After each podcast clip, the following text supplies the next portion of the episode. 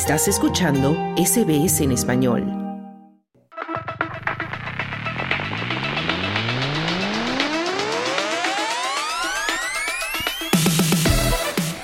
En SBS Spanish ya llegamos al tiempo de los deportes y ya está con nosotros en la línea nuestro compañero Juan Moya. Hola Juan, ¿qué tal?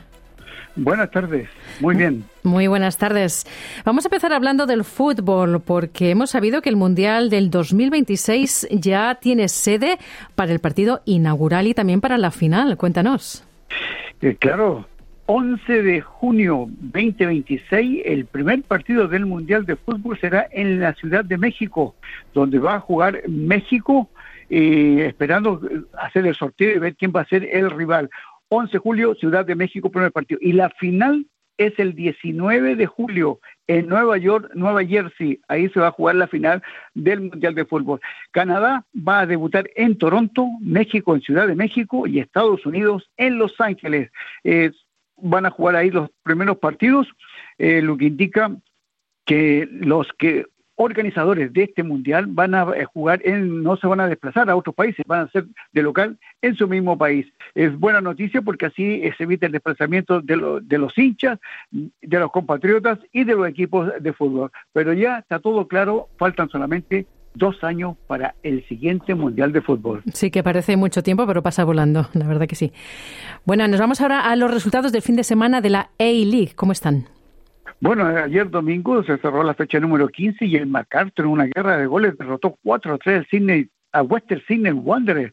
Con estos resultados, con este resultado, Wellington sigue líder del campeonato eh, de la A-League masculina con 29 puntos, seguido de los Mariners que el día sábado derrotaron 4-0 de visita al Adelaide, eh, están junto al Victory con 27 puntos y MacArthur con 25.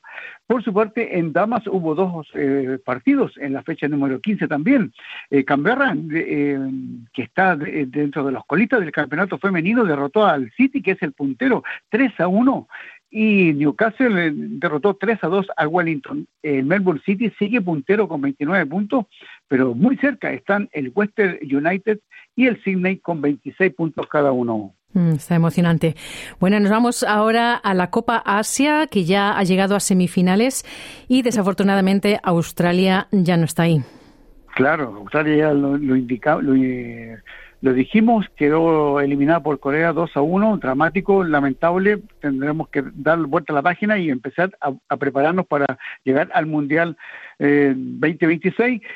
Eh, los semifinalistas, Jordania se enfrenta a Corea en el primer partido de las semifinales e Irán frente a Qatar. El locatario es el otro partido de las semifinales de la Copa de Asia 2024. Y nos vamos ahora a los preolímpicos sudamericanos. Bueno, el, preolímpico, dos cupos para llegar a París.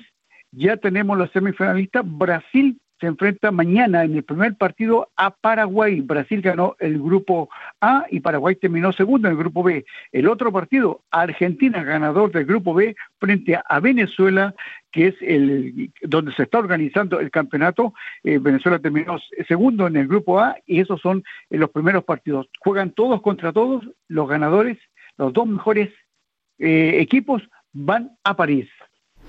Nos vamos ahora al tenis, Juan, porque hay resultados de la Copa Davis. Cuéntanos. En el grupo mundial, Argentina derrotó en Rosario a Kazajistán por 3 a 2 y avanzó a la siguiente ronda. Brasil eh, en, derrotó a Suecia de visita por 3 a 1, también está clasificado. Y en estos momentos aún no termina la serie Chile-Perú. Eh, se pensaba que Chile iba a ganar.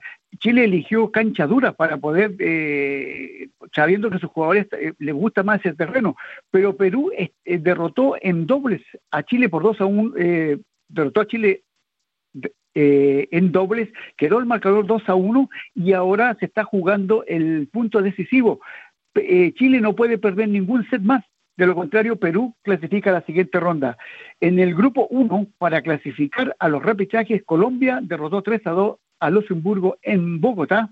Ecuador cayó en las Salinas en, de locatario frente a Egipto por 3 a 1 y México también perdió frente a Dinamarca en la ciudad de Zapopan. Lamentable para los dos equipos latinoamericanos. Sí, una lástima. Bueno, y también hay que lamentar, bueno, que Paula Badosa, la española, continúa lesionada, no va a poder seguir jugando. ¿Cómo va, Juan? No puede defender el, WTA 500 de Abu Dhabi. Eh, recordemos que la semana pasada se retiró del campeonato en Tailandia. Ahora eh, ha viajado a Abu Dhabi indicando que no puede participar. Aún sigue con las molestias, con los problemas de, espalda. Dice que va a poder volver la próxima semana en Doha a esperar cómo va la evolución, pero lamentable porque eh, hace dos años que no jugaba en Abu Dhabi. Nos vamos al ciclismo porque se vuelve a realizar el Tour Colombia. Cuéntanos. Claro, desde mañana comienza el Tour Colombia 2-1. Después de tres años que no se podía realizar por problemas de financiación, vuelve a participar eh, tres equipos del World Tour, Movistar, Astana y EF e Education estarán presentes con sus mejores corredores en Movistar. El debut en esta temporada de Nairo Quintana y, e Iván Sosa, que estarán presentes eh, defendiendo al Movistar de España. Rigobert Turán y Esteban Chávez, dos créditos eh, famosos eh, ciclistas colombianos, estarán en Education Y también estará presente Egan Bernal, ganador del Tour de Francia, representando a la selección de Colombia.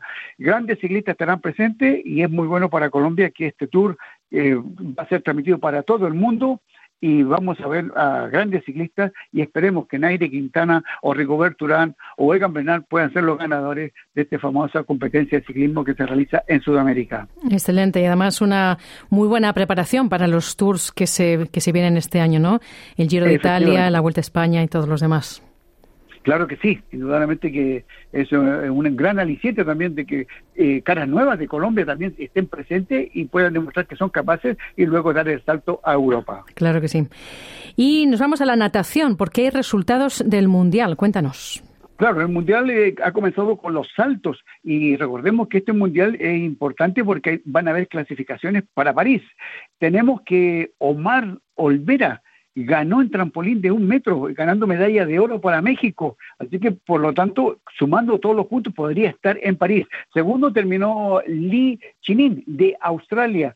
En, femenino, en eventos, en trampolín de un metro, eh, Alicia Coloy de Australia eh, ganó la competencia y también está sacando pasajes para llegar a París. Y en lo, sumisto, eh, eh, por equipos, México terminó segundo y, Australia tercero en mixtos, en saltos de plataforma. Eh, ambos equipos muy expectantes que también pudiesen clasificar y llegar a París. El Mundial son dos semanas de natación en Qatar. Muy bien, pues ahí estaremos pendientes de cómo va ese Mundial de Natación. Muchísimas gracias, Juan, por toda la información deportiva. Buenas tardes, buenas suerte. ¿Quieres escuchar más historias como esta? Descárgatelas en Apple Podcasts, Google Podcasts, Spotify o en tu plataforma de podcast favorita.